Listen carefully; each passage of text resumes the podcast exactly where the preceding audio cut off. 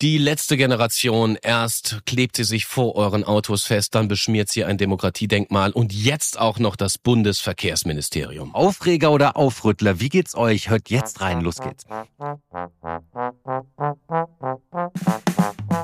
Tage wie diese. Das Wochenwichtigste aus Politik, Gesellschaft und Kultur. Jo Schück und Alex Bräucher fragen sich, was eigentlich gerade los ist. Genau, das fragen wir uns auch diese Ja. Woche wieder. Und es war ja einiges los Uh. diese Woche. Das Demokratiedenkmal wurde beschmiert. Bundesverkehrsminister Wissings Haus wurde beschmiert. Bundesverkehrsminister Wissing war in Meseberg und hat sich kaputt gelacht. Irgendwie habe ich das Gefühl, er lacht sich kaputt über seine Kritiker und Kritikerinnen, oder? Ja, ey, ich meine, also erinnerst du dich noch, als die Ampel begann? Da kam doch so ein komischer, peinliche Sache raus. Der Branchechef sagte so, hat irgendwie in einer Betriebsversammlung gesagt, ey, ich hab den Lindner im Sack, ich kenne ihn persönlich, ich ruf einfach kurz an, kein Thema, Verbrenner ist vom, also Verbrenner aus ist vom Tisch. Und dann so, oh, PR-Desaster, wo dann, jetzt wählen wir, er hatte recht. Porsche-Chef Ja. hat's gewusst.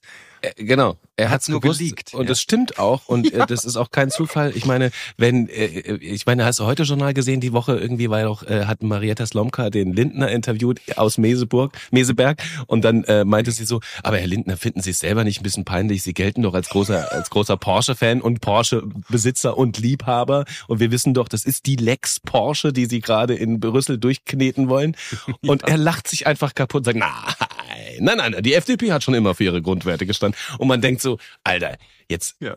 lügst du der, der Bevölkerung auch noch ins Gesicht. Das war schon ein bisschen, ähm, Hat ein bisschen dreist. wie er so die Finger hinterm Rücken gekreuzt hat. Der hat so, so, so, so Hörnchen sind ihm aus dem, aus dem Kopf Ja. gewachsen. Ja. Ähm, aber natürlich, also da, da können wir jetzt lustig drüber lachen, aber ähm, ich finde, äh, ich finde, also ich habe ja diese Woche auch oder letzte Woche so eine, so, so, eine, so ein Video gemacht bei, bei Instagram, weil mir einfach die, die Hutschnur geplatzt Ja. ist. Ähm, ich habe es versucht, allerdings argumentativ zu begründen. Und interessanterweise gab es ganz viel Zustimmung dafür, weil ich, glaube ich, den Zustand der FDP einigermaßen versucht habe zu treffen. Und dann gab es aber die Gegenmeinung äh, von so FDP-Ortsverbänden, die mir dann wieder Aktivismus vorgeworfen haben, wo ich gesagt habe, Leute, ich glaube, da habt ihr was falsch verstanden, denn es ist ja die ureigene Aufgabe von Journalismus, Regierungshandeln zu kritisieren und vor allem mit Argumenten. Und wenn man dann als Gegenargument sagt, ey, du bist ein Aktivist, dann geht man ja nicht äh, auf, auf, äh, ne, auf Argumente ein, sondern schießt gleich gegen die Person. Und daran sieht man, glaube ich, in, in welcher Lage auch Teile, Teile der FDP sind. Ich habe ja auch in diesem Video und ich finde grundsätzlich auch durchaus lobenswert erwähnt, da laufen ja nicht nur Idioten rum in dieser Partei. Also wirklich nicht. Ja, also ja. im Gegenteil, da gibt es gute Leute mit guten Ideen, finde ich. Und ich finde, so eine starke FDP würde dem Land auch gut tun, nur wir haben sie nicht. Ist das auch, ist Aktivist jetzt ein Schimpfwort? Ja, ne? Ja, ich, ja ist gut, einem öffentlich-rechtlichen Journalisten Aktivismus vorzuwerfen, das ist, das es sollte schon Ja. eine Breitseite. Ist aber totaler Quatsch, weil ich hatte ja Argumente. Ne? Also Ja. ich habe hab immer Argumente für meine Thesen und äh, dass eine FDP sich in in so vielen Belangen ganz offenbar querstellt und als neue Parteistrategie ausgerufen hat, wir sind gegen alles, vor allem was die anderen vorschlagen. Das kann man durchaus mal kritisieren, weil ich habe jetzt keinen konstruktiven Vorschlag in Sachen, hey, lass uns mal in die Zukunft gehen, Fortschritt, Fortschritt, Fortschritt. habe ich nicht gehört. Ich höre jetzt gerade Sand ins Getriebe, Sand ins Getriebe. Von daher Ja, aber nicht ins Porsche-Getriebe. nicht ins Porsche-Getriebe. Von daher nicht ganz überraschend. Äh, die letzte. Generation hat sich Wissings äh, Haus jetzt vorgenommen und hat es mit roter Farbe beschmiert. Also ich weiß gar nicht, ob Haus, sie ne? Das Ministerium. Äh, äh, sein ja das sein Haus. wäre das ist nicht sein Privathaus. Oh, oh, oh. So, ist das eine gute oder eine schlechte Aktion? Äh, überraschend ist es nicht, denn Wissing Mhm. steht vollkommen zu Recht stark in der Kritik und die letzte Generation versucht sich ja immer an großen Protestaktionen. Deswegen hat es mich jetzt wirklich nicht. Ich war überrascht, dass es nicht schon viel früher passiert ist. Aber Ja. Schlaue Aktion oder nicht schlaue Aktion? Ja, ich glaube ganz gut. Also erstmal, äh, eins muss ich mal sagen. Als ich es gesehen habe, habe ich mich gefragt, krass, ne, was die da haben. Die haben richtig so ein Feuerwehrauto mitgebracht und eine richtig große Menge orange Farbe da so angesprüht. Nicht so mit einer Spraydose, ein ganzes Feuerwehrauto voll. Zweite Frage, ist die Farbe eigentlich ökologisch äh, abbaubar? Äh, weißt du? Also haftet die da so am, am, am Sandstein oder, oder ist die danach im, im, im Rinnstein? Also ist die, ist die okay? Ist die ökologisch in Ordnung oder ist das so ein, ist eine böse Farbe? Müsste man mal klären. Ich glaube, eine, eine richtig böse Farbe kann es nicht sein. Die haben ja auch bei Ja. dem Demokratiedenkmal haben sie ja auch so, so Dispersionsfarbe, die leicht abwaschbar war. genommen. Okay. Bis, bisher, muss man ja auch Mhm. sagen. Bisher sind alle Aktionen nicht auf, also nicht auf äh, sch schlimme Sachbeschädigung ausgewiesen. Kein ja. einziges Kunstwerk ist jemals beschädigt ja, worden. Das stimmt. Äh, das Demokratiedenkmal ist nicht beschädigt worden. Deswegen gehe ich davon aus, dass auch das Bundesverkehrsministerium nicht hm. beschädigt worden ist. Ja. Äh, weil das, glaube ich, Teil der, Teil der Aktion ist, eben nicht Sachen kaputt zu machen. Mhm. Also ich fand es auch interessant. Ich habe die Bilder gesehen und ich habe immer interessant. Früher gab es doch mal so die Bedrohung durch Terrorismus, ne? Und da hat man sich gedacht immer so: Ist Deutschland eigentlich gut geschützt mit so einem halbhohen Zaun ums Kanzleramt und so? Jetzt hat man gesehen, ist überhaupt kein Problem, an so ein Ministerium ranzugehen, bis die Polizei da antrabte, ja, und zwar so zwei Mannequin konnten die da ganz in Ruhe lange werkeln. Also das ist jetzt ein, das ist eine Nebenbemerkung, ja, also nur zum mhm. Thema Sicherheit. Ja, also ich fand es eigentlich ganz okay. Die die Aufmerksamkeit ist hoch, aber man muss natürlich auch sehen, die Politik hat diese Nadelstiche langsam satt.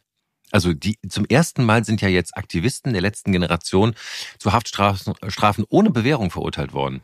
Also er meint, es ist aber nicht die Politik, das sind die Gerichte, die die Verurteilung machen. Gott sei Dank sind es noch die Gerichte da und nicht die Politik, die die Verurteilung da, macht. Da hast du völlig recht, da hast du völlig recht. Wobei ich glaube, hat nicht auch äh, äh, Buschmann angekündigt, dass er den den Rahmen, also den den Rahmen der Bestrafung äh, anpasst, aber so schnell geht das nicht, ne? So schnell nee, erstens das und zweitens sind diese diese diese vorhersehbaren Schreie nach wir müssen die Strafen erhöhen, die gehören eingeknast. Mhm. Das ist alles, das ist ja alles politischer Populismus. Das äh, ganz ehrlich, so schnell geht's nicht.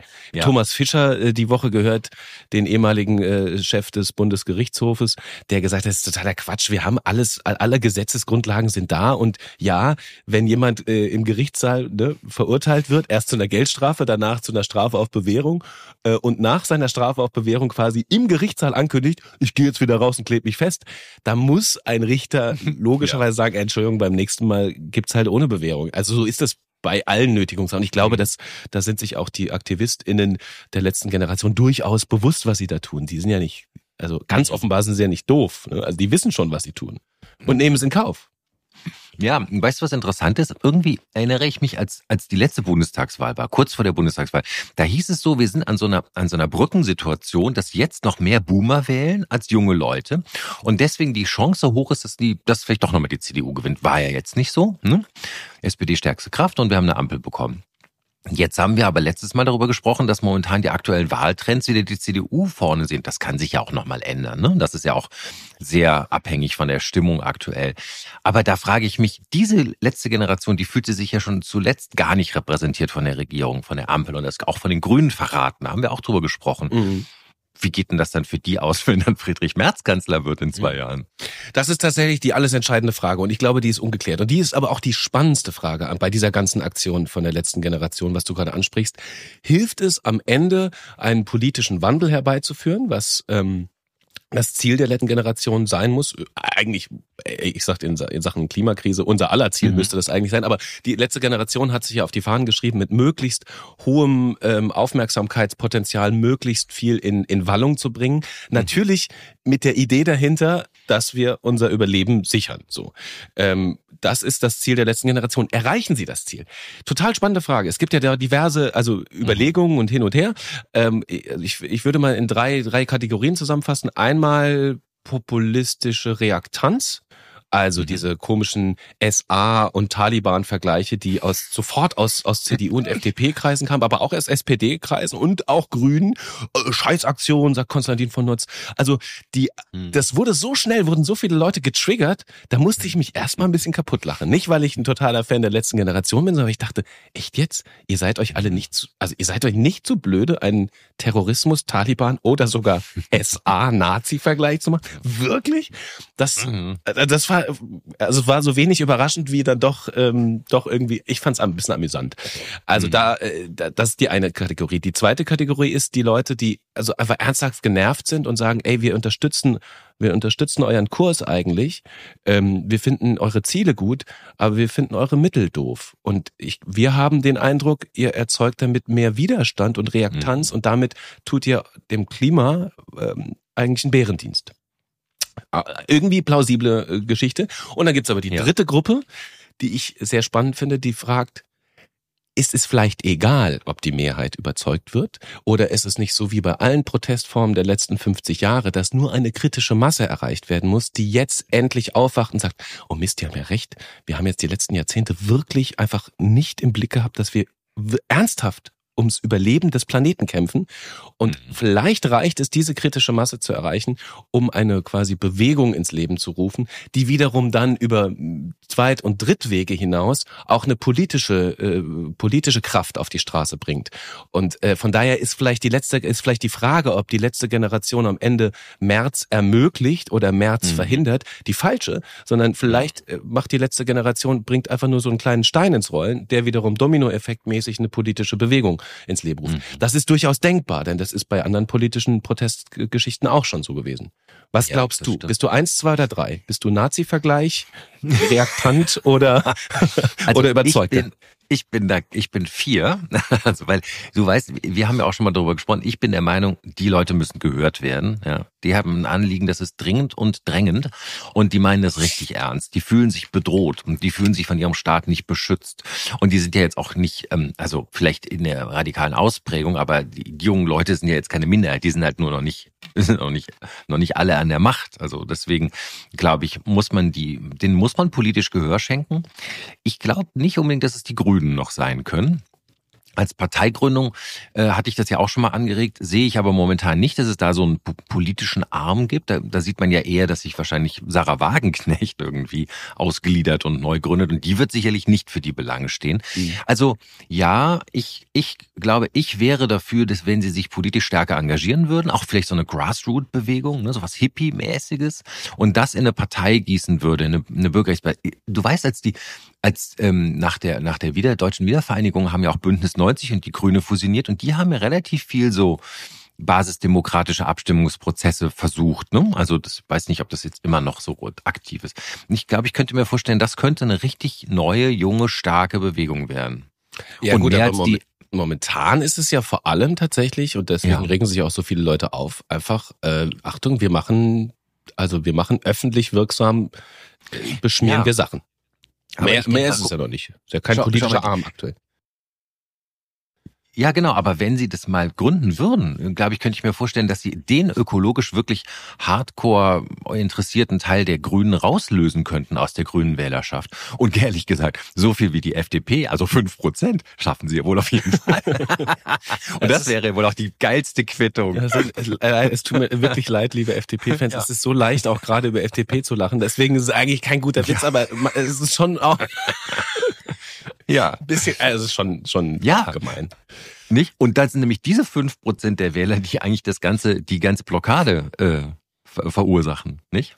Also das können sie richtig gut. Ja, das, das, das, das mag sein, das stimmt. Ähm, ähm, ich, also ich, also es gibt, es ist interessant. Also wenn man das Ganze be bewerten will, ne, also die letzte Generation, da gibt es ja sogar Studien dazu. Da haben sie in, in, Mhm. in äh, vor allem in England, als es auch um Extinction Rebellion ging, gab es Bewertungen von also mit Umfragen kombiniert und dann hat sich herausgestellt, das ist jetzt auch nicht besonders überraschend, dass manche Aktionen ähm, viel Zuspruch gewinnen Mhm. nach dem Motto Aufmerksamkeit für Klimakrise, Zuspruch eher breiter Art, weil die meisten Menschen sind ja davon überzeugt, dass die Klimakrise real ist und dass man gegen sie ankämpfen sollte. Äh, aber dass natürlich Aktionen, die die, die den normalen Bürger treffen, also Straßenblockaden, eher negativ bewertet werden, während äh, Aktionen gegen sowieso unbeliebte Dinge, zum Beispiel im Bundesverkehrsministerium, eher positiv bewertet werden. So. Ja. Ja, ist tatsächlich so. Also St- Studien, Ja. Studien belegt. Und das ist ja jetzt auch über, äh, ist ja auch überzeugend. Jetzt könnte man der letzten Generation die Frage stellen, sag mal, warum macht ihr denn nicht was, was nicht so, so, so, so Teile der Bevölkerung gegen euch aufbringen? Hört doch auf mit Straßenblockaden und Mhm. beschmiert lieber wieder, ohne es zu beschädigen, weiter Bundesverkehrsministerien, könnte man ja fragen. Ich bin davon überzeugt, und das sagt ja die letzte Generation auch, darum geht's uns nicht. Uns geht's nicht darum, irgendwie gemocht zu werden in der Bevölkerung. Wir Mhm. wollen alle, inklusive Politik, aber auch Bevölkerung, äh, aufwecken. Ja. Und wir werden uns weiter festkleben, ob uns, ob euch das passt oder nicht. Äh, Mhm. Ob ihr frustriert und wütend werdet, ist uns auch egal. Wir machen trotzdem weiter. Und ich habe Mhm. dir damals von dem einen Menschen erzählt, den ich von der letzten Generation getroffen habe. Das war wirklich ein Überzeugter. Der hat Mhm. sich von seinen Eltern trennen müssen, weil die Eltern sagen, ey, ganz ehrlich, mit so einem wollen wir nichts zu tun haben, weil er in, in Dresden in die Gemäldegalerie gegangen ist und da äh, Kartoffelbrei auf den Rahmen geschmissen hat. Mhm. Das fanden die überhaupt nicht gut. Und er sagt, er hat wenig Geld, er muss damit rechnen, eingeknastet zu werden. Er hat mit seiner Familie gebrochen, aber er sagt, Mhm. er sieht keinen anderen Ausweg. Das heißt, da ist eine wirkliche Überzeugung dahinter. Ja. ich glaube, es ist weit weg von, ähm, von dem behaupteten Extremismus, den manche Leute mhm. denen andichten wollen. Wobei ich das auch nicht ausschließen kann, so, so tief stecke ich nicht drin. Aber es ist eine mhm. ganz tiefe Überzeugung, einfach weiterzumachen. Ja, und so nehme ich das halt auch wahr. Ich weiß nicht, ich habe letztens mich ein bisschen mehr beschäftigt mit ein, mit ein paar auch Accounts, also ein paar Instagram-Accounts. Ich glaube, heißt sie Carla Benning? Ist das der richtige? Ich bin jetzt nicht so top vorbereitet auf den Namen, aber ich glaube, es ist ja die Sprecherin. Ne? Und die Eine hat der. auch, eine der, ja, und sie spricht zum Beispiel darüber, ähm, wie sie vor den Richter tritt und dass sie dem Richter sagen wird, sie äh, bittet ihn ähm, äh, beim Strafmaß zu bedenken, dass sie das für eine, für eine Sache macht, für die Rettung des Planeten und dass sie glaubt, das sei notwendig und das sei ihr bürgerliches Recht, äh, der, der, der, des, der, der zu protestieren. Finde ich alles ganz schön toll. Also muss ich sagen, Respekt auch.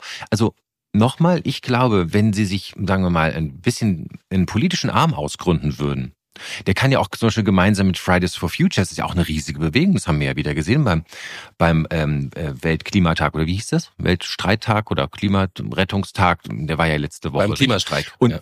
ja. Klimastreik, richtig, genau. Und also das sind doch große Bewegungen. Wenn die sich in einen politischen Arm gießen, ehrlich, ich wette darauf, die holen mehr als fünf Prozent. Die sind direkt da. Die könnten sofort äh, äh, ähm, politisch handeln. Und das wäre vielleicht auch schlau, vielleicht auch schlauer als äh, radikale Proteste.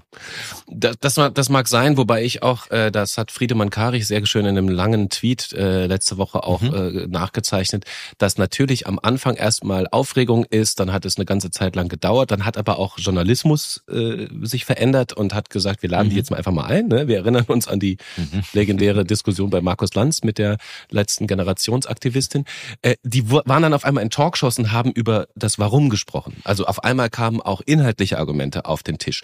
Ähm, von daher kann man sagen, das ist jetzt gar nicht so unerfolgreich gewesen, weil quasi deren Meinung äh, in den, in den öffentlichen Diskurs einge, eingeflossen ist. Ich, ich sehe durchaus auf der anderen Seite auch die Gefahr der Reaktanz. Das ist so diese Gruppe von Leuten, ne, mhm. diese, diese Dieter Nur angeführten Menschen, ne, der, der zwar sagt, der Klimawandel kommt, ne, aber seine Verhinderung liegt gar nicht in unserer Hand so leid mir das tut. Und das ist natürlich die andere Gefahr. Früher haben die Leute den Klimawandel mhm. geleugnet. Äh, jetzt sagen sie, nee, Klimawandel kommt schon, ist schon schlimmer als gedacht, da habt ihr recht, aber wir können leider nichts tun. Ähm, also im Endeffekt heißt das, wir, also wir, wir, können leider nichts tun, wir machen einfach so weiter wie bisher. Das, das tun sie mit welcher, äh, mit welcher Argumentation überhaupt. Daraufhin sagt, das ist ganz interessant, fand ich, da war, ist bei, hm. Ähm, bei, bei Dieter Nuhr ist dann auch Markus Mittermeier aufgetreten. In Dieter Nuhrs Sendung. Mhm der wiederum okay. immer sagt, ähm, äh, ne, äh, das Festkleben weiter Teile unserer Bevölkerung hat den Klimawandel überraschenderweise nicht aufgehalten, sagt Dieter nur. Darauf antwortet Mittermeier, also nicht direkt, die einen kleben am Asphalt, die anderen an der Vergangenheit. Und ich finde das so spannend, dass so zwei mhm. Kabarettisten für so zwei Strömungen in der Gesellschaft stehen. Mhm. Weil die einen sagen, ja gut, kill Geismann und die anderen sagen, naja, vielleicht, es stimmt nicht. Ne? Also wissenschaftlich ja. ist es natürlich belegt, dass wir was tun können. Jedes Zehntel hilft, Menschenleben äh, zu retten und übrigens auch Fluchtbewegungen kleiner zu halten. Mhm. Ich, ich will nicht wissen, was Dieter nur sagt, wenn er jetzt die ganze Zeit sich auf die faule Haut legt ja, und stimmt. mit seinem potenziellen SUV weiter durch die Gegend über die Klimakleber drüber rast, ja, äh, Bild gesprochen. Ich glaube, er wird sich schon noch wundern, was in den nächsten 20 Jahren noch so passiert. Und du machst einen interessanten Punkt. Eigentlich müssten die konservativen und die rechten Kräfte eigentlich total für Klimaschutz sein damit bloß nicht noch mehr Flüchtlinge kommen, weil es irgendwie kein Wasser mehr gibt in Afrika oder alles verdorrt ist. Ist ja. total erstaunlich, dass sie das überhaupt noch nicht geblickt haben. Ja, das verstehe ich auch gut. Ja, wir haben in der Aber letzten viele Woche Dinge blicken Rechte halt nicht. Das ist halt so. Ja, das mag sein. Wir haben ja in der letzten Woche haben wir ja auch über Migration gesprochen und die Wahrscheinlichkeit, ich sag's gerne nochmal für alle Konservativen, die Wahrscheinlichkeit, dass wir, dass der Klima, dass die Klimakrise eine erheblich Vergrößerung ähm, der der Fluchtbewegung auf der Welt auslöst, ist sehr, sehr, sehr hoch. Jedes Zehntel Grad hilft es, mhm. auch die Fluchtbewegungen kleiner zu halten und damit Menschenleben zu schützen und, und damit im dritten Schritt ob, als ob das irgendwie das Wichtigste wäre, aber im dritten Schritt eben auch hier in Deutschland mhm. dafür zu sorgen, dass man vielleicht mit der, mit der, mit der großen Menge an Menschen, die sowieso hierher kommen werden, irgendwie besser klarkommt. Mhm. Also sollte es, du hast vollkommen richtig gesagt, ureigenes Interesse von Konservativen und auch von rechtsextremen Nazi-Arschlöchern sein, gegen den Klimawandel zu kämpfen. Also das ist ah, Leute, so sollten wir so Wahlplakate. Rechtsextremes Nazi-Arschloch, kämpft gegen den Klimakrise. äh, also das ist auf jeden Fall hochspannend. Und es wird auch nicht aber vielleicht ja, aber vielleicht sind es einfach auch Menschen, die einfach nicht so nicht so weit denken wollen. Ne? Die denken vielleicht auch nach mir die Sintflut. Ist mir doch egal. Ich will hier schön grillen. Ich will mein schönes Steak. Äh, ich, ich will mein SUV fahren und ich will schön ballern mit allem. Ich meine, hm, gibt's ja auch. Ne? Letztendlich die Vernunft, aus unserer Sicht ist die Vernunft der, der Treiber, aber nicht jeder ist, führt ein vernunftgesteuertes Leben. Ne? Viele führen auch einfach ein hedonistisches und subjektiv auf ihre Bedürfnisse und Interessen geführtes, äh, gesteuertes Leben ist jetzt auch, kann man jetzt auch nicht unbedingt jedem Konsumenten vorwerfen. Nein, ich finde auch, also äh, absolut nicht. Ähm, ich, ja. äh, da sehe ich eher auch eine, eine, eine Verantwortung durchaus auch bei so Medienfuzis, wie wir es sind. ähm, mhm. ja, die richtigen, ja, die richtigen Geschichten zu erzählen. Das ist ja das, was mhm. wir. Ich war jetzt. Ähm, ich war jetzt äh, die Tage beim Deutschen Lesepreis. Da wurde viel über mhm. Geschichten erzählt. Und äh, interessanterweise kam auch das Thema Klimakrise und Geschichten auf. Denn. Wir wissen, wir sind alles irgendwie im weitesten Sinne erzählende Affen. Wir, wir erleben unsere Existenz durch Geschichten. Wir verändern unsere mhm. Existenz durch Geschichten. Und natürlich mhm. spielt es eine riesengroße Rolle, wer erzählt überhaupt Geschichten, wer bekommt mhm. sie erzählt und wer entscheidet darüber, was jetzt gerade das Narrativ ist. Und in Sachen Klimakrise haben auch die großen Geschichtenerzähler wie Drehbuchautoren, Autoren, Leute wie du also, äh, Buchautoren, Leute wie du also und äh, Journal Journalisten und Journalistinnen, Leute wie ich also. So wie du? und Autoren so wie du? Es noch nicht ganz geschafft, ein, ein, ein ja. Narrativ zu entwickeln, in dem eben auch Menschen, die jetzt bis, die vielleicht gar nicht so weit denken wollen, können, sollen, äh, also quasi noch 20 Jahre weiter zu denken, weil es auch wahnsinnig schwierig ist, ein Narrativ zu entwickeln, was eine, eine positive Vision von mhm. Zukunft zeichnet, in der mhm. Grillen mit Holzkohle und SUV-Fahren mit Erdöl äh, nicht mehr vorkommt. So. Und mhm. wenn man diese, diese Vision nicht zeichnet und eine Geschichte davon erzählt, dann fällt es auch wahnsinnig schwer für viele Menschen, das zu übersetzen. Mhm. Es, mir selber fällt es ja auch schwer. Also, mhm. ne, also stehen ja alle Autos vor der Tür. Warum soll ich jetzt nicht Auto fahren? Ist jetzt, ist mhm. echt gar nicht so einfach. Ähm, ja, das stimmt. Ne, also, das ist das alte Problem in Sachen Klimakrisenbekämpfung. Also, ich habe da noch mal eine These und zwar letztens habe ich Harari gelesen, ja, den großen, den großen israelischen Historiker und ähm, über seine kleine Geschichte der Menschheit und da führt er im Grunde aus, ähm, naja, dass wir halt in einem kleinen Zwischenhoch sind, aber jederzeit damit rechnen müssen, auch weitere Pandemien über uns ergehen zu lassen. Und ich habe so eine These daraus entwickelt, die lautet, durch die Pandemie ist eigentlich die Akzeptanz für Einschränkungen durch, äh, für, durch den Klimaschutz geringer geworden. Weil die Leute waren durch die Pandemie einfach, ja, wurden ein, von Teilen ihres Lebens und von ihren Genussgewohnheiten abgeschnitten. Und wenn sie jetzt sozusagen quasi jetzt wieder dürfen, wollen Sie nicht schon wieder das nächste Verbot haben oder die nächsten Gebote? Es muss ja kein Verbot, kann auch ein Gebot sein. Nicht? Und ich glaube, diese zwei, zweieinhalb Jahre Pandemie und die Einschränkungen, die haben bei vielen Leuten so einen Trotz hervorgerufen. Ne? Nee, also komm, bevor es wieder in fünf Jahren irgendwie nächste scheiß Hühnergrippe gibt und wir wieder zu Hause bleiben müssen oder wer weiß, ja, vielleicht wird es ja auch mal schlimmer.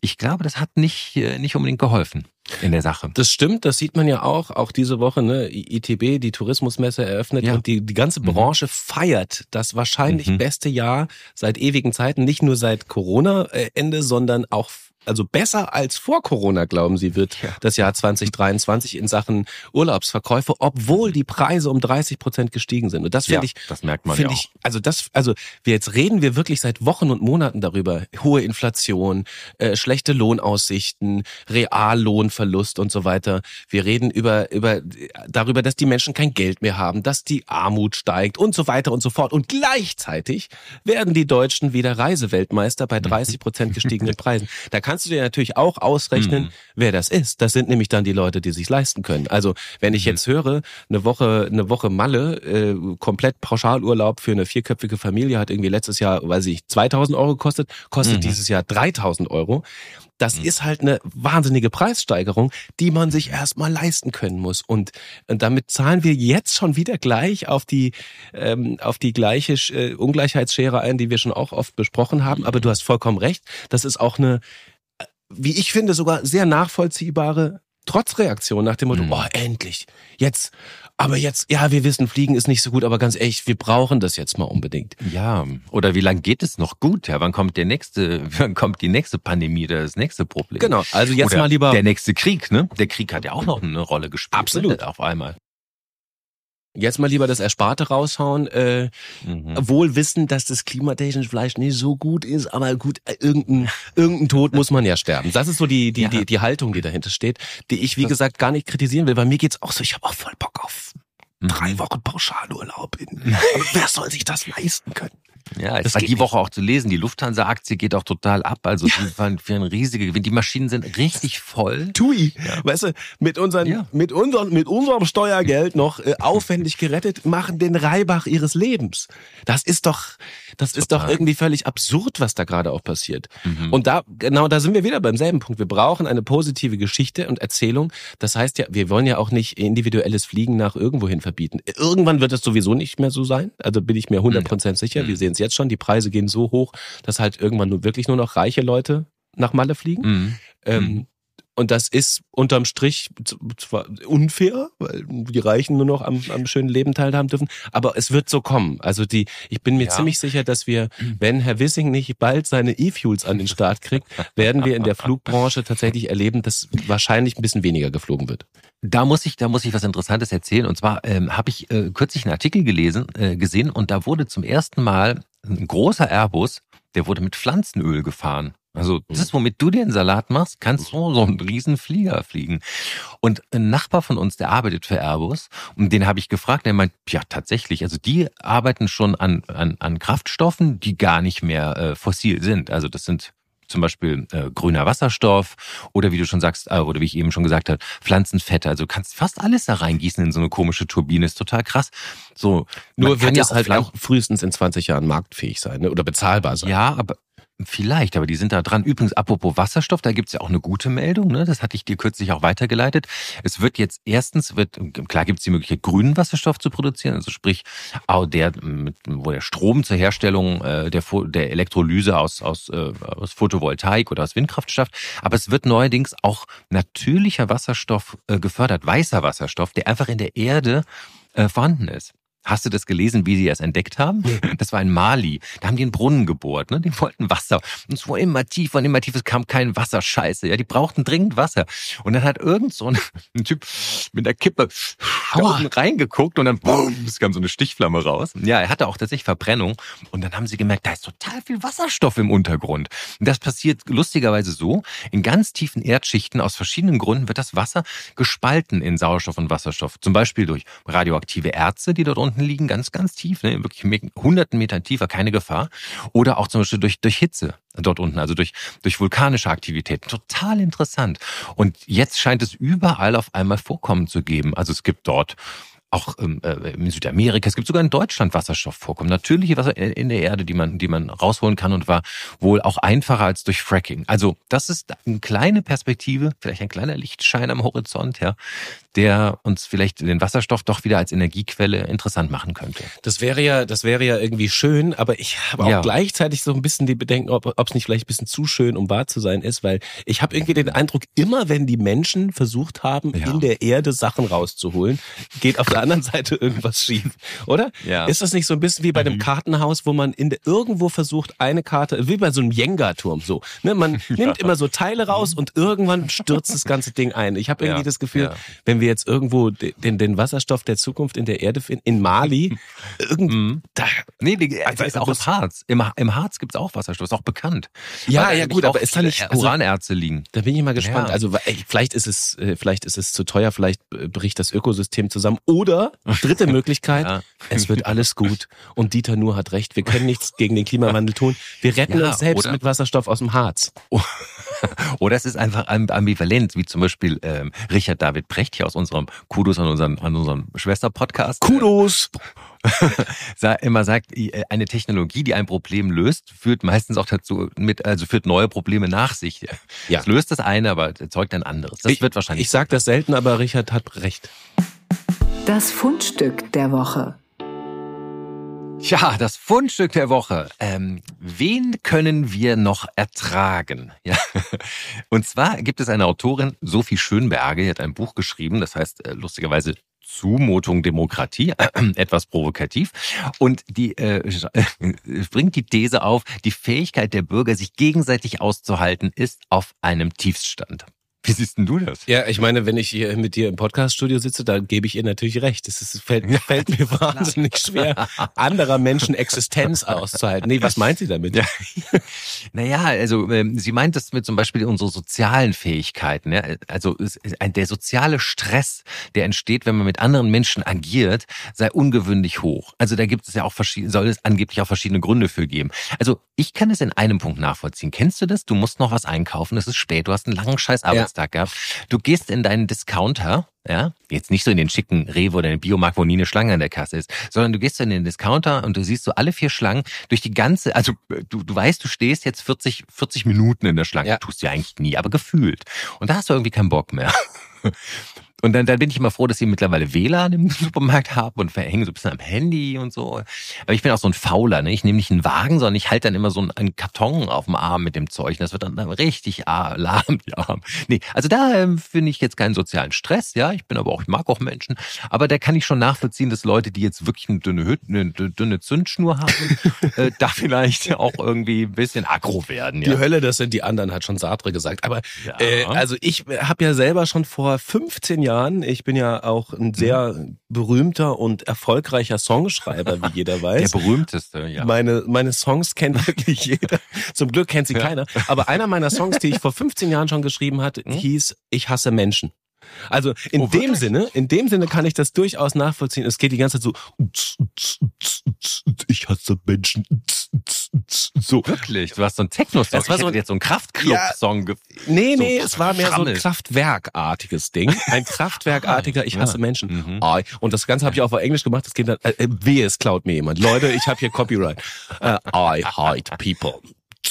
I hate. Also hate, also hate, ne? Ja, I hate ja, ja. ist einfach nur Künstler. So, also von daher kann ich die äh, ähm, Kollegen also, sehr gut nachvollziehen. Ich finde wirklich die Demokratie, das Wir an sich ist eine absolute Zumutung. ich möchte jetzt nur noch, äh, ich werde jetzt, wie heißt der eine Typ von ähm, Leben des Brian, der, weißt du, der Bärtige mit der Sandale, der in der in dem Loch wohnt. Ja. So ein Emirit. Äh, Eremit, so ein Eremit würde ich gerne, wenn so ein mit Schweigegelübde. Hm? Ich versprochen, ich höre, ich höre auf zu sprechen. Das ist für unseren Podcast ungut. Ja. Gebe ich zu? Ja, ja. Aber naja, aber wie auch immer, also ich habe das Gefühl, viele Menschen, viele Menschen haben ein bisschen Probleme wieder mit Menschen. Denn ich glaube, mh, hm, zum Beispiel, was auch nicht schön ist, fahr mal mit so einer U-Bahn in Berlin ähm, zur Erkältungszeit im Winter, wenn die so rappelvoll ist, zu so einer Stoßzeit. So, jeder um dich rum hustet, niest oder schnieft irgendwas. Ja. Es ist eng, es ist heiß und nass. Und, und es ist richtig ekelhaft. Aber ich meine, gut, das ist halt so, ne? Ich meine, das nennt sich Ballungsraumzentrum. Das kann man sich ja aussuchen, wo man lebt. Aber ähm, ich glaube zum Beispiel auch wieder durch die Pandemie, jetzt die Pandemie, aber heute ganz schön viel Thema, sind die Leute so ein bisschen weniger sozial geworden. Ne? Man ist so dran gewöhnt, Netflix and Chill. So, früher hat man das Cocooning genannt, ne? wenn man so viel zu Hause war und sich so eine kleine heile Welt äh, erschaffen hat und nicht so viel mit der Außenwelt konfrontiert hat. Also ne? wie der Kokon wie das, äh, wie der Schutzraum einer kleinen Raupe, die heranwächst.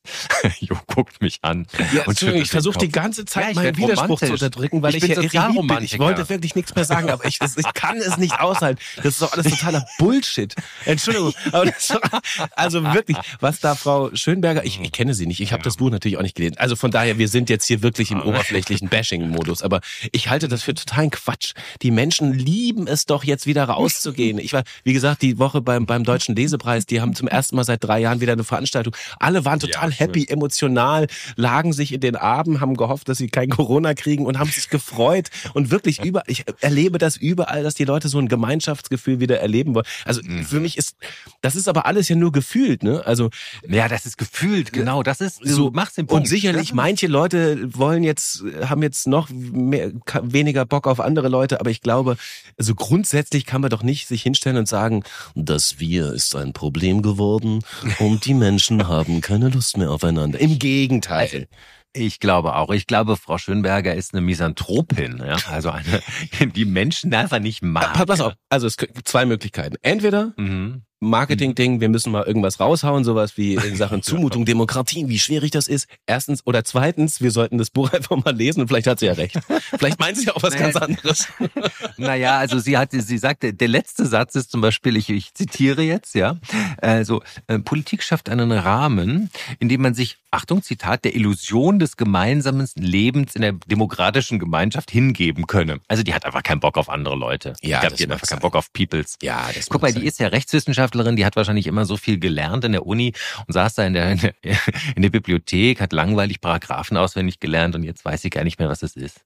Lachen und tanzen und barfuß im Gras und ne? Oder, Buchpreis. oder ich möchte es auch nochmal, es besteht auch die Möglichkeit, dass sie ein fantastisches Essay hingelegt hat und wir einfach so doof sind, äh, das zu lesen und danach zu bewerten. Das könnte, also, Also- diese Möglichkeit besteht auch noch. Ich möchte das hier mal, Frau Schönberger, wenn Sie uns wie immer zuhören, das ist wirklich, wir, wir, wir stochern im Nebel. Ja, wie, so viele, also wie so viele Menschen. wir meinen nicht Barbara Schöneberger, also nicht? Ja, So, gut. und also ich hab- von wegen- Nestbeschmutzerstück. Ja. Von wegen gut, nein, nein, Nestbeschmutzer, nein. Also ich, äh, wie gesagt, ich halte die These für totalen Quatsch. Ähm, möchte mir aber noch weitere, weiteres Bild machen, äh, indem ich vielleicht da mal reinlese. Und übrigens lesen, ich habe es jetzt dreimal gesagt, ich war beim Lesepreis und die Leute waren äh, hoch euphorisiert und ich von wegen gute Nachrichten. Ähm, ich muss wirklich sagen, also es ist, das ist äh, fantastisch, was da für, für Dinge, Projekte und Initiativen aus, äh, b- b- b- ausgezeichnet wurden. Es gibt in diesem Land, das vergisst man immer so, so oft, ne, von wegen Gemeinschaft. Es- Man vergisst Mhm. es wirklich. Es gibt so tolle Menschen, die ehrenamtlich ähm, ihre komplette Freizeit opfern, opfern, um der Gesellschaft etwas Gutes zu tun. In dem Fall Leseförderung für Kinder aus allen Ja. möglichen Nationen.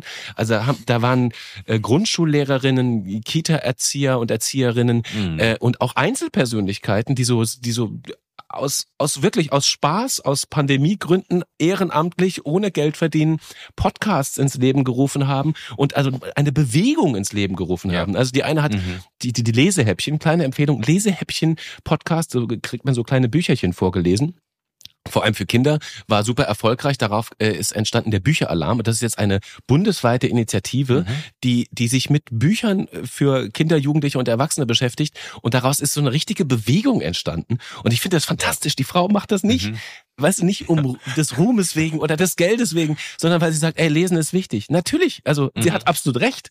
Ne, in Deutschland Ja. lesen, es gibt ja immer noch irgendwie ein paar Millionen Menschen, die gar nicht lesen können, lesen und schreiben. Das ist dramatisch. Aber das Ja. ist toll. Also ich will damit sagen, es gibt so Mhm. tolle Initiativen, die das Wir stärken wollen. Ähm, ich, also deswegen noch ein Grund mehr, warum ich, warum ich die Grundthese, das Wir sei eine Zumutung, nicht teile. Und ich finde, diesem, diesem Schlusswort kann man eigentlich gar nichts mehr hinzufügen, außer vielleicht Wir müssen alles erwarten. Auch das Gute. Tage wie diese mit Alex Bräucher und Jo Schück. Eine Produktion von M hoch 2.